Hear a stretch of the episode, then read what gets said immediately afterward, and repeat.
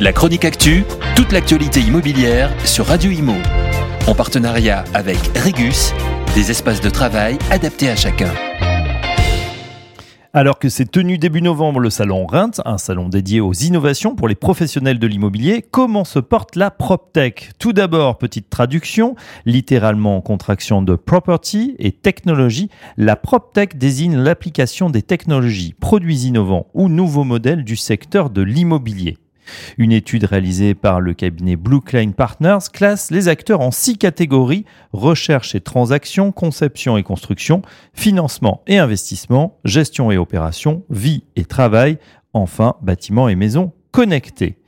Alors en 2022, la PropTech française se porte plutôt bien cocorico. Entre janvier et septembre, les PropTech françaises ont levé un total de 752 millions d'euros, soit plus en 9 mois que toute l'année précédente à 749 millions d'euros en 2021. Une augmentation significative de 34% des flux de financement. Parmi les catégories les plus performantes, on retrouve les financements et investissements, citons Estia, Limo, Iroco, Binstock ou encore Preto mais aussi les bâtiments et maisons connectés avec les startups DeepKey, Citron, Carnot et Buildy. À noter que la PropTech française est très implantée en Ile-de-France. Sur les 872 startups identifiées euh, par l'étude, 507 sont originaires d'Île-de-France, soit 58%. La région francilienne représente une part considérable dans les investissements. 73% des opérations de levée de fonds y sont réalisées, soit 40 opérations versus 14 hors Île-de-France. Mieux encore, sur les 10 plus grosses levées de fonds PropTech en France en 2022, 8 ont été réalisées par des PropTech franciliennes.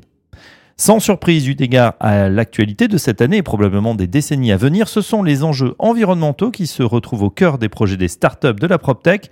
Bien aidés par la loi énergie et climat pour tous ou par le dispositif éco-efficacité tertiaire ou encore décret tertiaire, les PropTech peuvent compter sur un agenda national ambitieux au moins jusqu'en 2050. Audit énergétique, suivi de consommation obligatoire, action de performance, interdiction de location pour certaines catégories de logements, l'immobilier va devoir anticiper, réagir et se réinventer. La PropTech a un rôle considérable à jouer dans cette étape et doit créer un nouveau modèle innovant.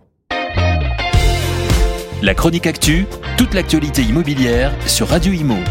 En partenariat avec Regus, des espaces de travail adaptés à chacun.